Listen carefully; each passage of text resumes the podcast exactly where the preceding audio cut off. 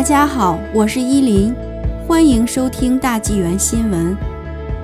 北美住房最难负担城市，温哥华居首。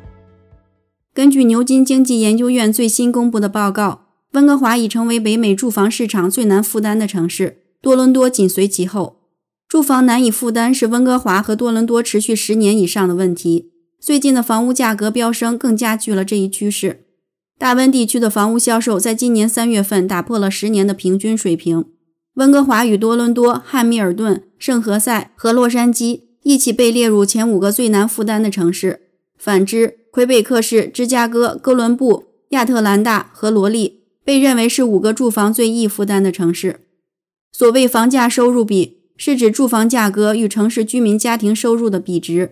研究人员考察了中位数房屋的价格。与中位数家庭的承受能力的比较，一点零的评级基本上显示了最大的门槛，而温哥华的指数为一点六七，接近家庭能负担的两倍，而且还要支付杂货等生活开销。该报告的作者将最新发现的因素归咎于疫情对住房需求和供应的影响，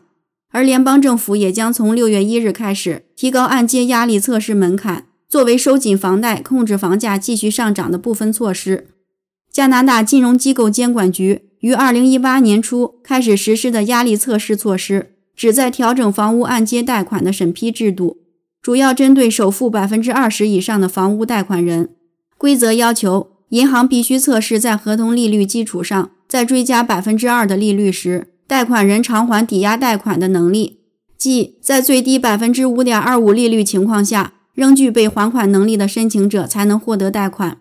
加拿大抵押贷款和住房公司对未来三年的预测是，房价仍将上涨，购房者的预算收紧，使当地市场降温。